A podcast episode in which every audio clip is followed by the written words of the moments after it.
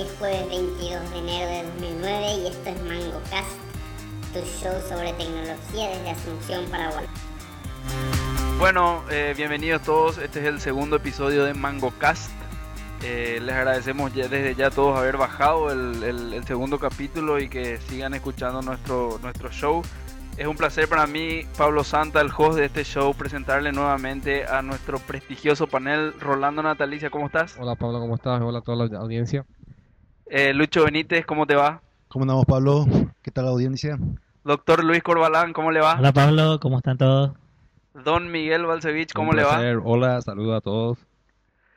Eh, estamos en este segundo episodio y tal como habíamos prometido, el, el- el tema que vamos a tocar eh, en este, en este MangoCast que va a ser reducido en, en tiempo en comparación a lo que fue el, el episodio piloto que lanzamos hace un mes. Vamos a tocar las predicciones para el 2009, de vuelta a cada uno en su tema de expertise. Antes de empezar, eh, vamos a hacer una pequeña rondita eh, y vamos a, tener siempre un- una sección en nuestro en nuestros episodios de MangoCast donde vamos a tocar la pregunta del día.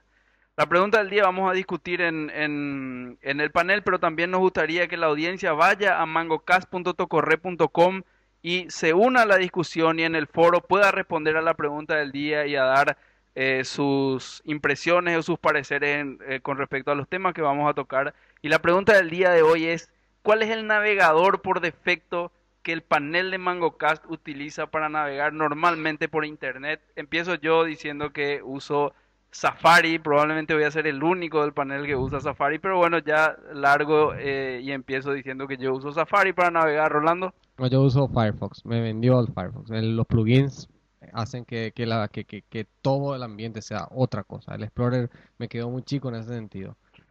Ya, Lucho, vos, Firefox con todas las extensiones que tenga, como 100 gigas por ahí. Luis Corbalán, Firefox, Pablo, Firefox toda la vida.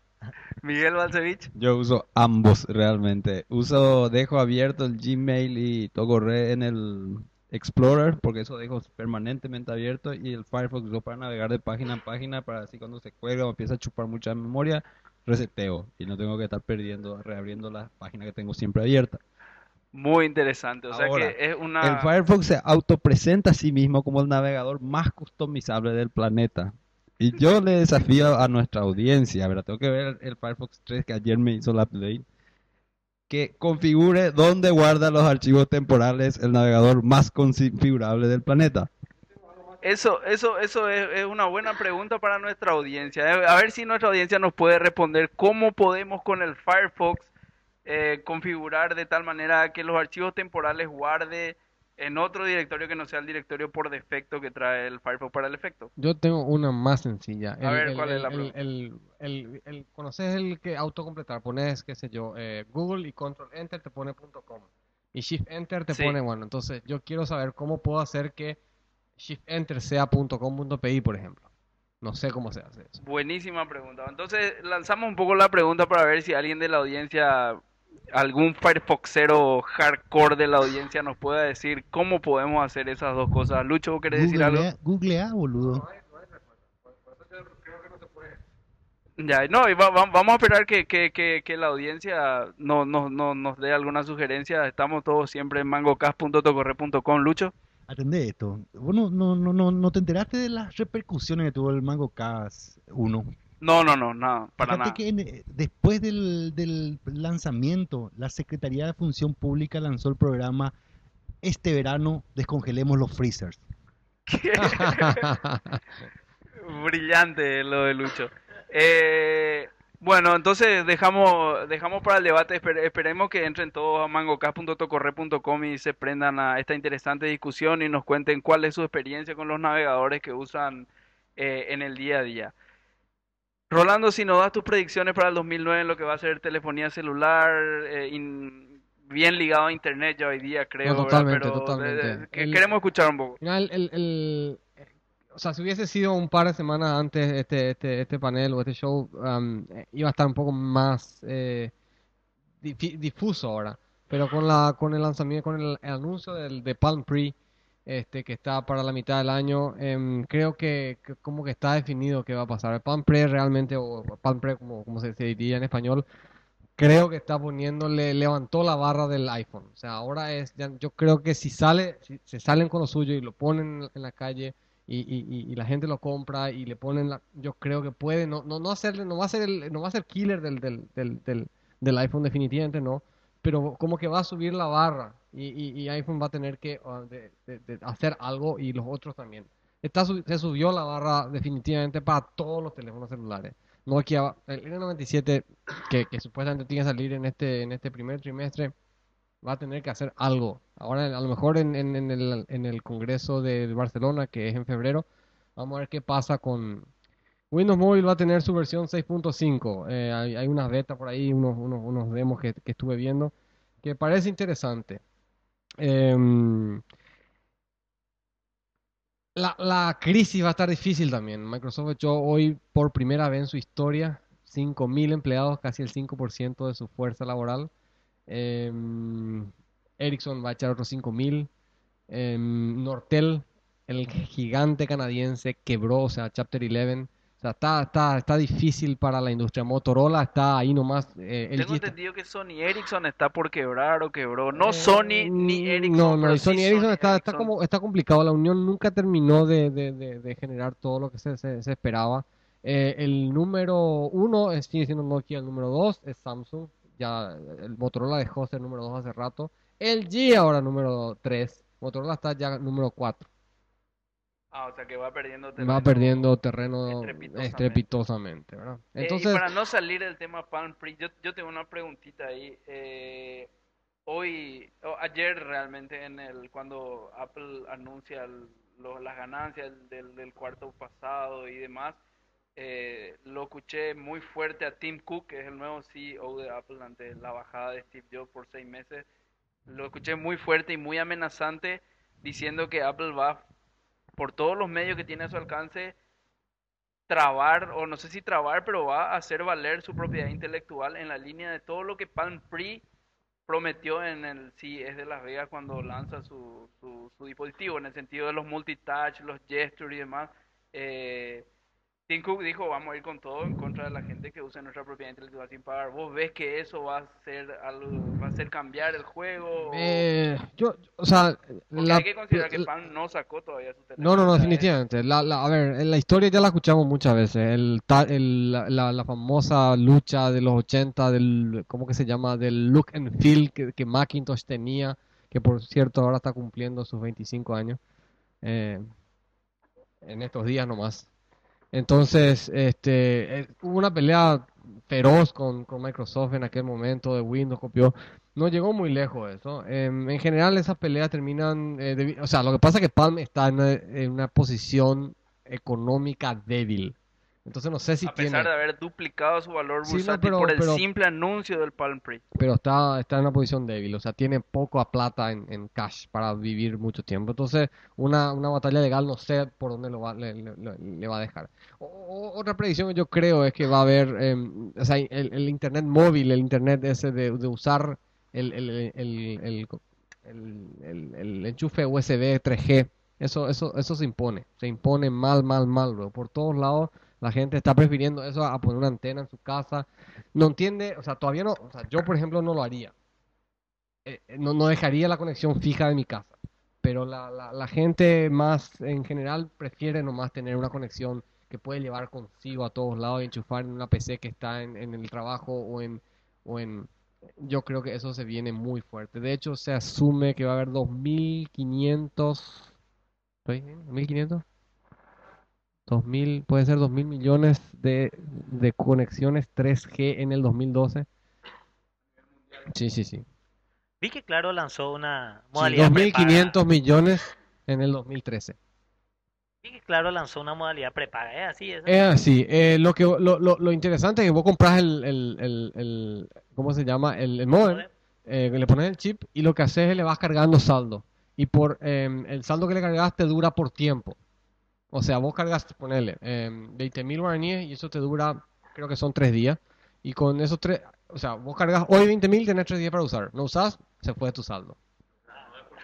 No es por tráfico. No es por No es tráfico. por tráfico, yo uso todo lo que quiero tres días. Eh, todo lo que querés en tres días, obviamente la velocidad que te dan, que es de 256. Y bueno. Pero bien, bien el, el- el- me gusta la, idea, porque e- es, lo que se viene, o sea, el Paraguay está, el paraguayo está acostumbrado a no tener cuotas fijas, a excepción de, no sé, su casa o, pero los servicios, si, si la luz fuese prepaga, sería, todos tendríamos luz prepaga, ¿verdad? Y eh, esto realmente para Paraguay importa muy poco porque nuestro, nuestro flujo turístico es casi nulo, pero en, eh, esto del prepago me suena muy interesante para que un turista, por ejemplo, se baja del avión, va cinco días a Buenos Aires a visitar y bueno, compra prepago cinco días de internet. En otro eh, lado. Está pensado en, Está para- pensado, no, está pensado para, para, para, viste, el- el- en Estados Unidos vos compras el, el shampoo y viene en, así como para toda la familia, en una, en una gigantesco. Y en, en la India o en países de, de- de- de así pobres se vende en sachet el shampoo. Vos compras de a poquito porque es la plata que tenés. Y en para, el- el- esa analogía existe para, para nosotros en telefonía celular. Vos compras saldo de a mil guaraníes. Claro, es el long tail.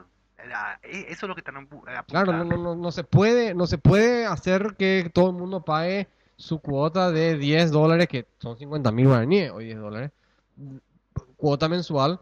Mejor nomás te vendo a mil y compras, aunque sea 50 mil veces, o sea, 50 veces mil, pero, pero, y, y claro. Claro. Entonces el internet viene de esa manera. Eh, eh, yo creo que tiene que hacer, tiene que haber internet prepago para que la, para que se popularice. Perdón, Yo creo que va a ser muy interesante esto para los turistas si, si vos podés traer tu modem y te... Pues supongo que podrás usar cualquier modem con cualquier proveedor.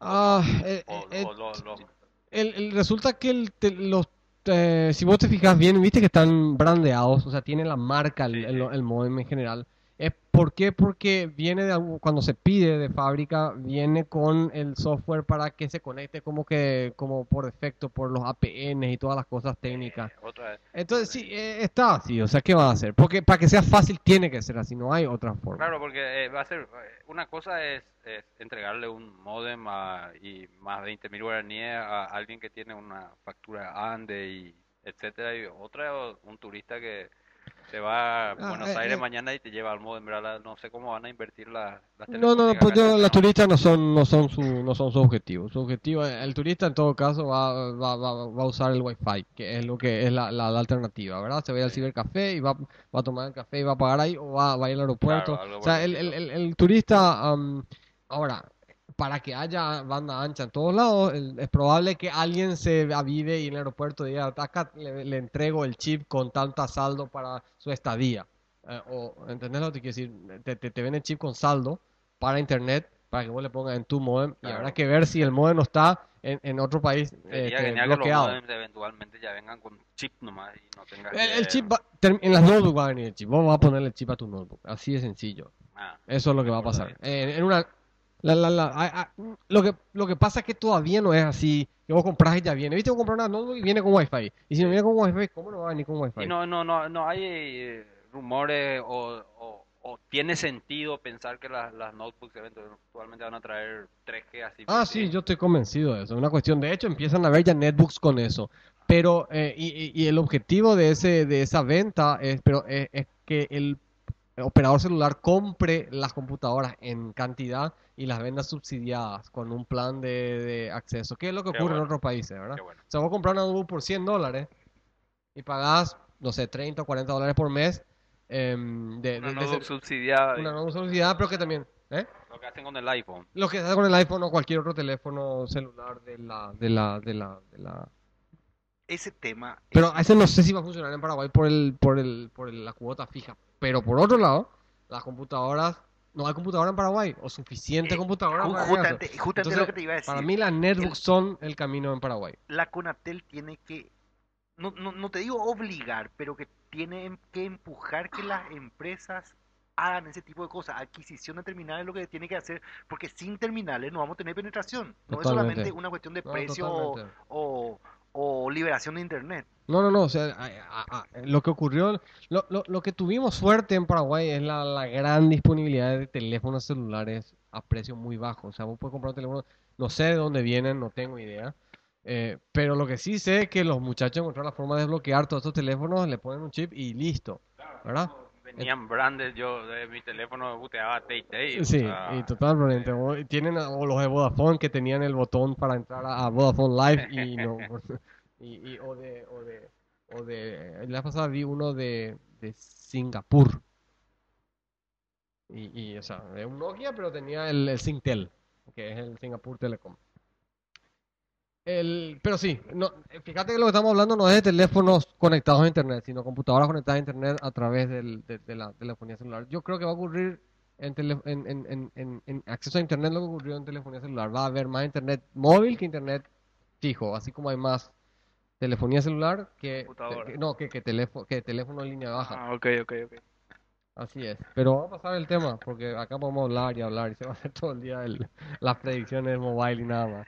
Excelente, muchas gracias Rolando. Lucho, ¿qué tenemos para 2009 en lo que sea TICPI y lo que sea open source? Queremos que brevemente por lo menos toques los dos temas si se puede. Eh, bre- brevemente. Y de paso vamos a hacer, vamos a encender, apagar el switch, no sé. Vamos a dejarnos de las corporaciones, de la crisis financiera y pito que flauta. Eso es otro mundo, no existe. Nosotros estamos en el Nos tercer mundo. Sí, nos va a tocar, pero a nosotros los geneucistas, pero de mil maravillas, de perinola viene este año. Van a tirar todos los software privativos existentes. Muchas empresas van a empezar a hacer eso. Por favor. Exactamente.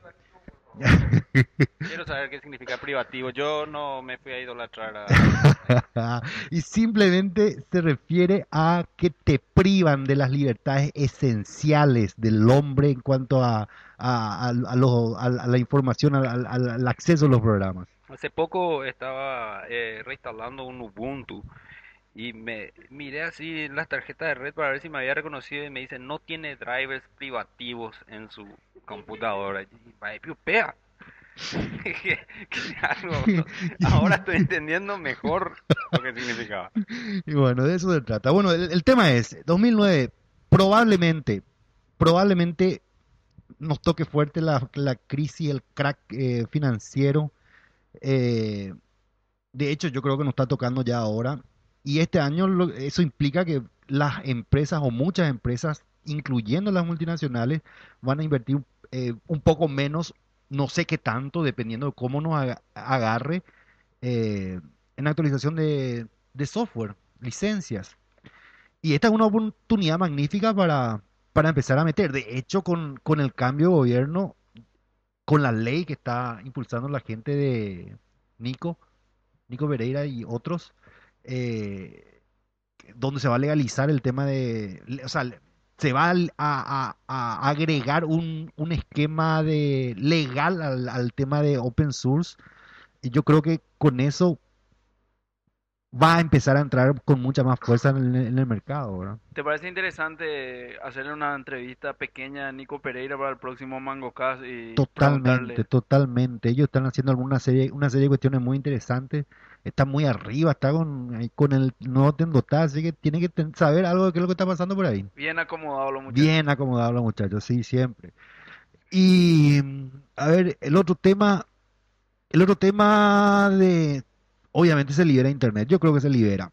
Eh, dentro de una semana se cierra el plazo o la serie de consultas públicas en Conatel, que a todo esto salió el borrador, ¿verdad? Eh, un borrador así con, con muchas libertades para la apuntando a las pymes en contra de las del, capital grande, pero sin mucha protección al consumidor. ¿Verdad? O sea, un O borrador sea, un que nos quedamos en bola una vez más. eh, una vez más, o sea, el, el- el tema, pero, pero, pero era de esperarse, o sea, el lobby que hizo eh, t- todos los que estaban empujando eh, apuntaba más a una cuestión de liberación comercial antes que a una cuestión de calidad del servicio o, o de abaratamiento del servicio efectivo, ¿verdad?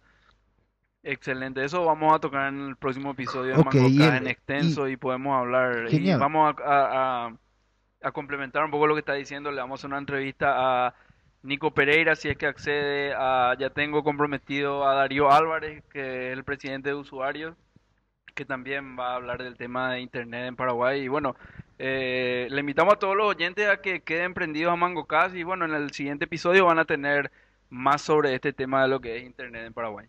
Pasamos al siguiente, eh, al siguiente tema. Luis Corbalán es nuestro experto en temas del Estado.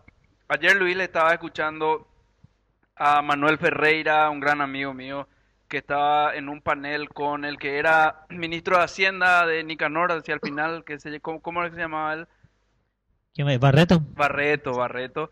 eh, y con Oscar, no, no era Oscar Acosta, eh, el de Cardinal, eh, el periodista de Cardinal.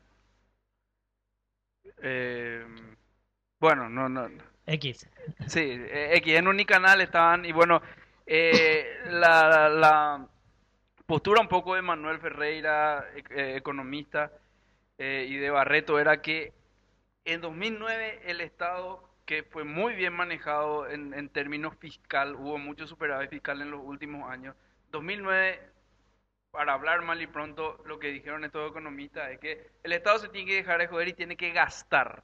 No importa si es que se pierde plata en términos de déficit fiscal, porque el Estado no es una empresa, el Estado es eh, tiene que vigilar por el bienestar de los ciudadanos. Entonces, para paliar un poco lo que es la crisis que se viene, eh, lo que proponía esta gente era gastar.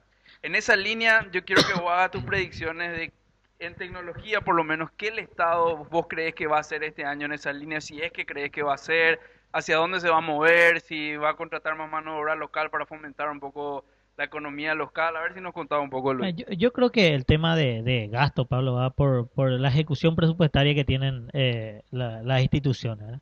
Nadie, o sea, eh, eh, voy a hacer un- una introducción nada más, por ejemplo, los grandes problemas de salud que estuve leyendo es va principalmente porque el ministerio no ejecuta su presupuesto.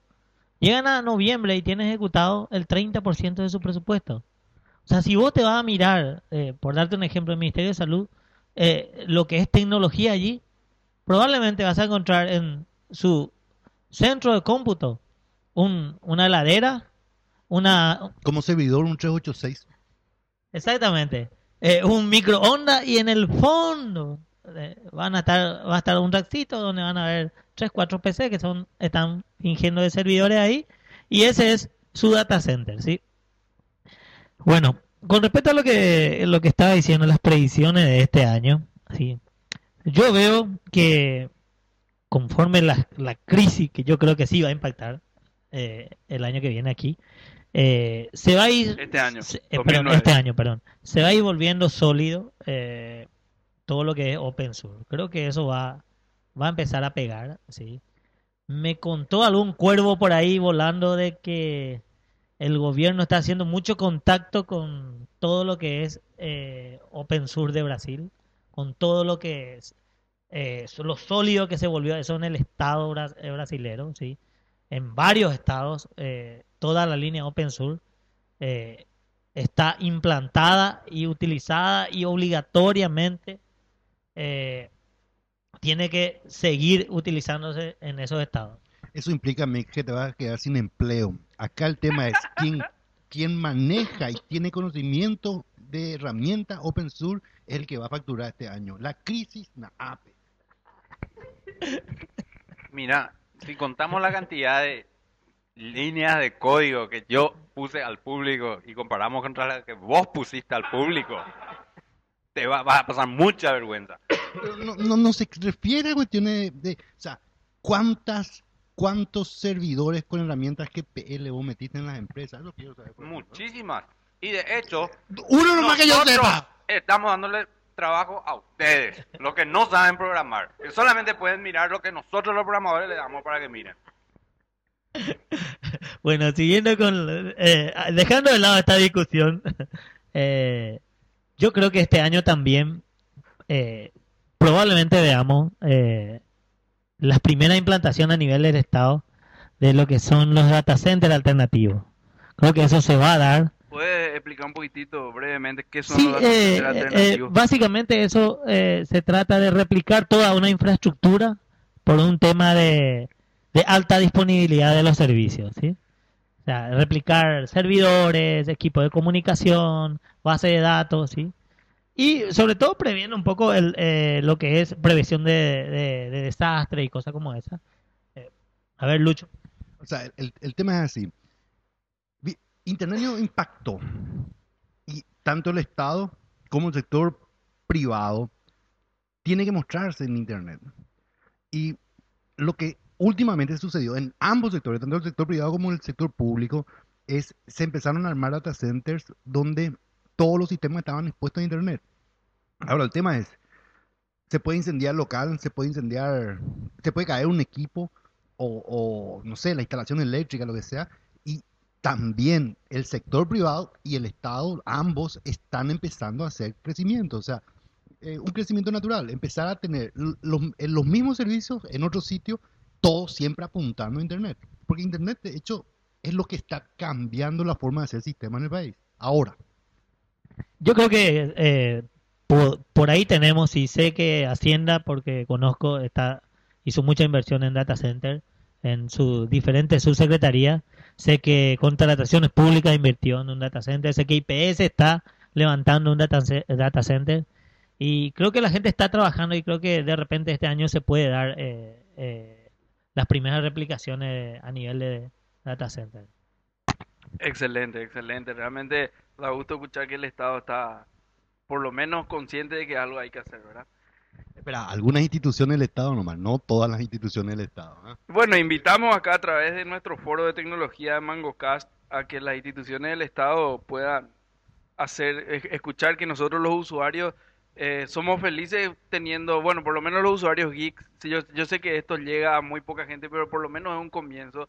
Eh, personalmente a mí me hace, me pone muy feliz que yo pueda hacer mi declaración de jurada de IVA todos los meses por internet, ¿verdad? Entonces, ir hacia eso y yo sé que no llegamos a mucha gente con eso, pero eh, con lo que dijo Rolando de que van a haber ya internet móvil y que la penetración va a ir siendo mayor, bueno, hay que estar preparados, ¿verdad?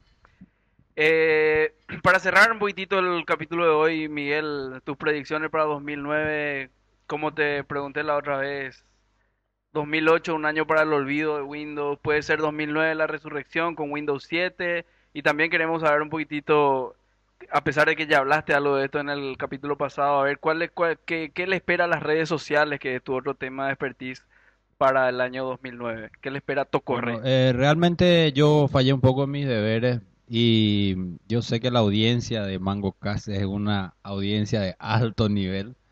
Entonces acá no voy a poder robar.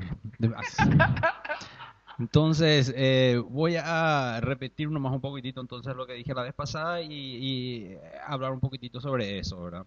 Y también eh, quería hablar sobre el tema que me dijeron de que la Xbox 360 está vendiendo como loco mientras que la Sony está Es teniendo problemas. es cierto. Bueno, Eh, Wii es la que más vende, segundo el, el Xbox 360 y último Sony PlayStation. Eso es algo 3. interesante porque había una apuesta a la que voy a volver. Cierro rápido el tema de las SNS. Como habíamos dicho, eh, las SNS van a, a volverse en el 2009 un punto, y yo creo que en Paraguay, de publicidad real. ¿verdad? Hasta ahora se estaban, eran más bien prototipos de prueba. Yo que, creo que las grandes compañías van a hacer ahora eh, programas virales ya realmente en la parte publicitaria. Hasta ahora era tirar unos anuncios a ver qué pasaba. Eh, se van a crear ya campañas más que programas eh, totalmente eh, enfocadas hacia eso. Ya, ya, ya, se, ya hubo muchas experiencias, ya hubo estas películas que salieron hace 3, 4 años, ya hubo varios lanzamientos que se crearon netamente viral. Ahora creo que las publicitarias van a hacer campañas, pues vamos a verle a Nike y eh, eh, otras empresas de ese porte eh, invirtiendo en estas campañas netamente virales. Por el otro lado, ya vimos y vamos a ver mucho más este año que todos los sitios van a adaptar el formato SNS para desplegar su información. Ya el de comentar una noticia y ver un que tal email dice tal cosa va a empezar a pasar de moda. Hoy día de a poco los diarios van a empezar a requerir que tengas un login en alguna de las SNS, entonces cuando pongas una opinión, cuando entres a dar un ranking, cuando entres a poner algo a Slashdot, no creo que Slashdot entre a esto todavía, pero siempre que dejes una opinión ya no, no, no vas a nada tener que dejar un email, sino quién sos. Y eh, eh, ese formato van a empezar a adoptar todos los sitios. ¿Quién sos sería, sos sería, por ejemplo, Ya no son más un email, Tocorre? claro. Solano. Y después posiblemente veamos, o sea, no sé cómo va ni el tema de la integración, no quiero todavía, no hice investigación sobre ese tema de la integración de las SNS en un formato común, ¿verdad? Como para que tus contactos del Facebook puedas ver en tu correo y él le puedas hablar a alguien de Orkut, etcétera. Pero eh, el tema de que los, los sitios cada vez más van hacia eso, a que ya no seas más un email, sino un perfil, el que opina, eh, se está viendo. Checa chulo, ¿y la crisis cómo afectará? Yo creo que se va a meter más plata para el tema de publicidad en todas estas cosas, ¿eh? Yo creo que se va a... no sé, realmente. Realmente no sé. Perdón. Es más barato, vos decís. Em, em, sí, pero tu mercado de, de- no sé si es más barato un marketinero o un analista, seguro te diría, bueno, es más barato así en, me sale 2.000 en vez de 2 millones, pero no sé si es más barato por usuario. Porque vos con Claro, 2 porque hay mucha millones más llegas a eh, 7 millones de usuarios y con estos con estos 2.000 inve- llegas a ponerle a- ahora sí tu, tu, tu mercado es mucho más elevado, eh, mucho más capaz en el poder como poder como poder adquisitivo. Bueno, y para terminar, esas es las predicciones va y va ahí. Y hubo una apuesta que hace mucho tiempo que queríamos saber. PlayStation, yo creo que realmente no depende de la tecnología. PlayStation apostó a procesamiento asimétrico con su PlayStation 3. Y el Xbox fue por procesamiento simétrico. Yo realmente no creo que tenga que ver absolutamente nada con el resultado final, ¿verdad? Eso es todo un tema marketinero, pero igual era interesante porque podría también significar hacia dónde van a ir las próximas consolas. Ya que si eh, ganaba Sony, posiblemente las próximas consolas iban a seguir también ese, ese mismo formato. ¿A qué me refiero con procesamiento simétrico y asimétrico? Eh, tanto las dos consolas, la PlayStation 3 como la Xbox, traen cuatro procesadores. Xbox apunta por cuatro procesadores iguales. PlayStation apunta por cuatro procesadores diferentes. Uno dedicado a sonido, otro dedicado a lógica, otro dedicado a, no sé, son Tarjeta de video. A, video y otro tema poligonal. O sea, son cuatro procesadores que no pueden pasarse la tarea entre ellos como Xbox. Performance wise, al final se logra básicamente lo mismo. ¿Verdad? Porque el- al final tenés uno que está gerenciando la lógica, que es mucho más rápido que un procesador genérico. Y al final se logra básicamente, tenían las mismas prestaciones ambas consolas. Pero sin embargo, el, este, esta fuerza del Xbox explotando, que yo creo que se debe a su conectividad a, Internet con el Xbox Live, eh, creo que va a retrasar o si no, si no ya anular el tema de el procesamiento asimétrico, que era una interesante idea de PlayStation, pero que quedó ahí.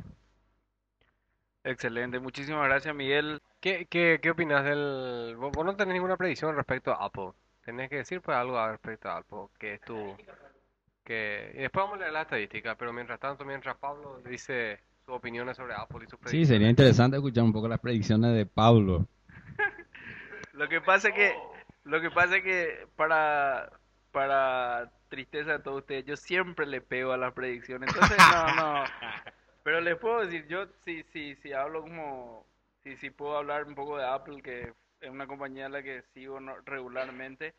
Eh, creo que va, va- va a tener la misma suerte de todos los grandes fabricantes de, de, de PC. Los grandes fabricantes de PC hoy, los, los cuatro, los cinco más grandes son Grande, en los últimos tres meses no sé qué es grande Apple.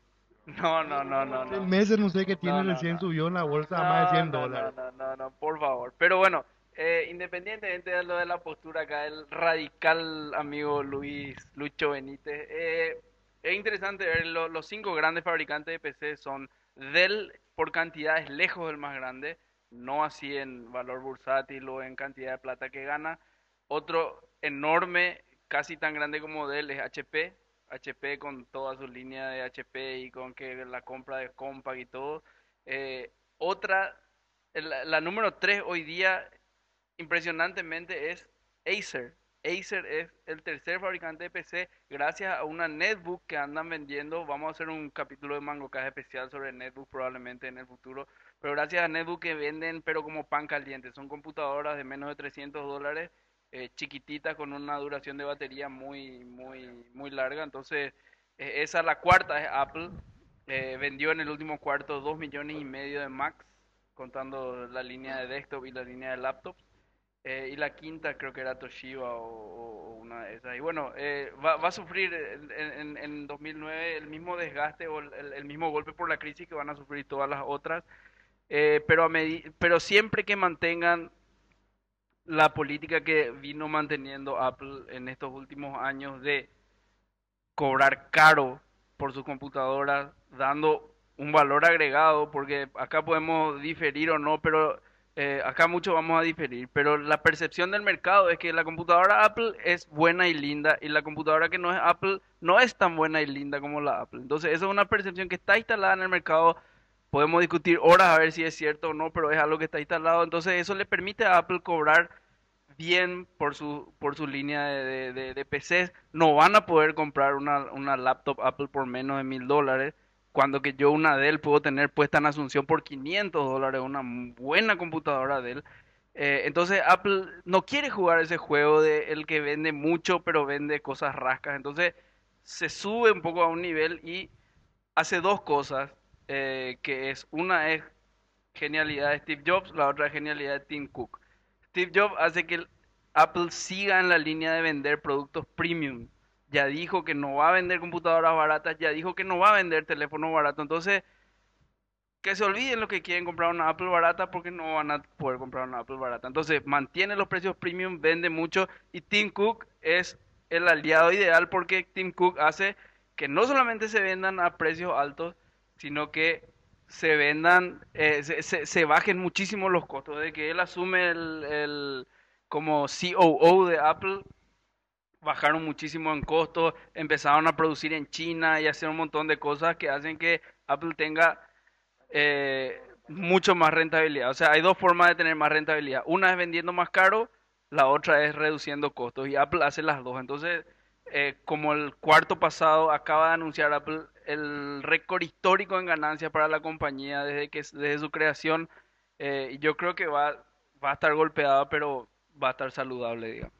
Ahora, eh, yo no, no quiero ser acá confrontativo, pero yo ya te he pagado cajones de cerveza, o al menos te los debo, y acabo de escuchar las predicciones de Tim y no sé quién más.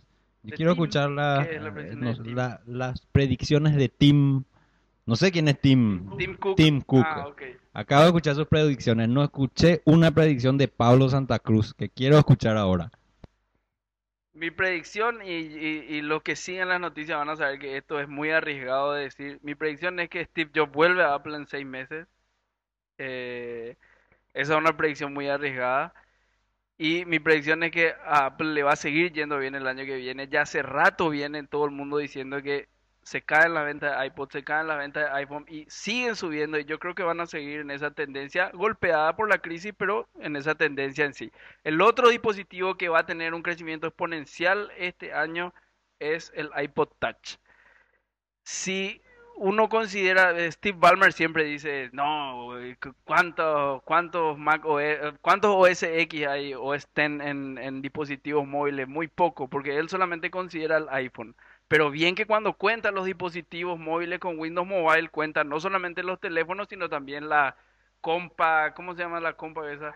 La iPad y bueno, y esas no son teléfonos y él cuenta como un numerito más para su Windows. Pero si tenemos en cuenta cuántos iPod Touch se vendieron, que creo que fueron como 9 millones en, el año pasado, el OS X va a seguir creciendo y se va a seguir consolidando, pero fuertemente en el mercado como una de las plataformas más guerreras y más fuertes en, en- el área mobile.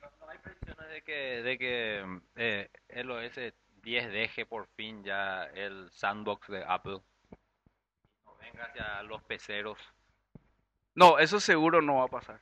No va a pasar de, de ninguna manera. Es el, es el, el, el motivo de éxito de ahora de Apple es que dice Steve Jobs, nosotros somos una compañía que vende hardware.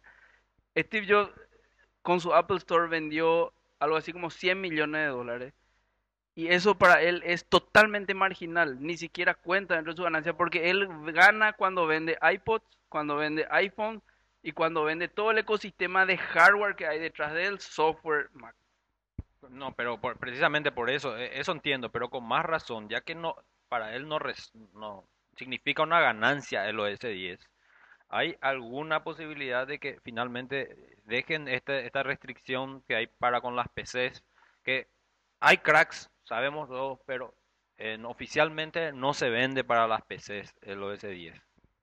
Eh, no, no va a pasar y de nuevo porque Apple es una compañía que vende hardware, pero su valor agregado fuerte es el software. Entonces jamás va a abrir a otros competidores. De hecho, en el 97 cuando vuelve Jobs a Apple, lo primero que hace es corta todos los contratos con los, con los fabricantes. Esa es mi predicción. Y eh, bueno, yo, solo para decir, para, para apuntalar lo que dice este Pablo, el, el tema de la de ellos, ellos digo, am- Apple necesita seguir haciendo software de muy buena calidad porque es lo que hace que su máquina se siga vendiendo caro. Entonces, si, si se des- si se desacopla el sistema de hardware y de software, deja el, el hardware sin valor. No, pues, de- no deja el hardware sin valor, es decir, porque yo puedo tener en una máquina demasiado barata el, todo eso que le hace que, que valga. Entonces, eh, eh, definitivamente eh, va a romper la, la gallina en los huevos de oro. Claro, eh, o sea, estaría equivocado al decir que OS 10 entonces es un software extremadamente privativo. Definitivamente privativo. El ecosistema de el ecosistema de el ecosistema de, de, de, de- Mac, Totalmente el privativo. ecosistema de Mac es cerrado, el que quiere decir que es abierto porque tiene eh, Unix por dentro, no, es, es un ambiente cerrado. Totalmente privativo. El, el, el proceso por el cual hay que, por el cual uno tiene que pasar para aprobar una aplicación de iPhone, eh, para el lograr que una aplicación de iPhone se venda en el App Store, eh, algo que no se lo deseo ni a mi peor enemigo, pero bueno, eso es probablemente tema de otro MangoCast. Nos vamos despidiendo. Este fue el segundo episodio de MangoCast. De nuevo, muchas gracias a todos por escuchar. Quédense prendidos. http mangocast.tocorre.com envíen mails a mangocast.tocorre.com y como dijo Miguel en el capítulo pasado, por favor no sean leechers y a ver si eh, mueven un poco el esqueleto y envían un par de mails, sugerencias. Ah, antes que me olvide, queremos hacer un capítulo de MangoCast en el futuro sobre juegos. Entonces queremos que un gamer, porque ninguno de los que estamos sentados acá sabe absolutamente nada de juegos, queremos que un hardcore Hardcore gamer. gamer. venga acá y se siente con nosotros y nos cuente un poco qué pasa en el, mundo de las consolas, en el mundo de juegos de la PC. Le hago un llamado abierto a la gente de juegos online, que probablemente sean la palabra autorizada más fuerte acá en Paraguay, y que alguien venga y que se siente acá, le vamos a invitar cerveza y empanada y vamos a seguir charlando. Otra vez les recordamos que traten de reducir sus emisiones de dióxido de carbono a cero. Le mandamos un agradecimiento especial a todos los que nos enviaron notas, emails y demás eh, después del, primer episodio. Eh, un agradecimiento especial a Nico García por sus sugerencias y Nico, estimado, seguimos esperando que nos envíes el nuevo icono de MangoCast. La música de este show se llama Ahora de los muchachos de Gaudí. Gracias Aldo, Tincho, Fran, Oscar. Temazo realmente. Hasta el próximo episodio. Esto fue MangoCast. Chao. Chao, chao, chao. Nunca más